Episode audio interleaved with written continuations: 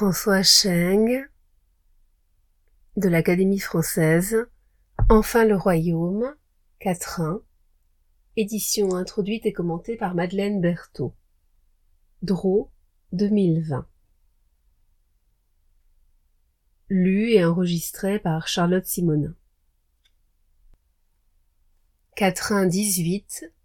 Ce quatrain se trouve à la page 105 de l'édition Draw. 18.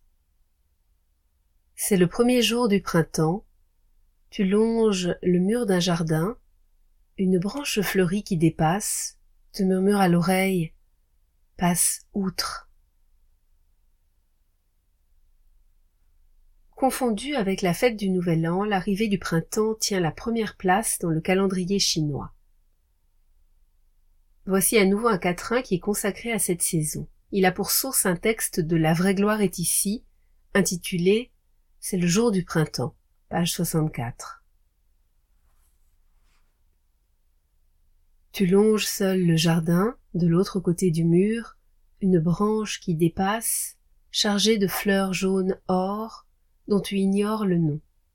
C'est l'heure pour toi d'abandonner la peur, le doute, de passer outre.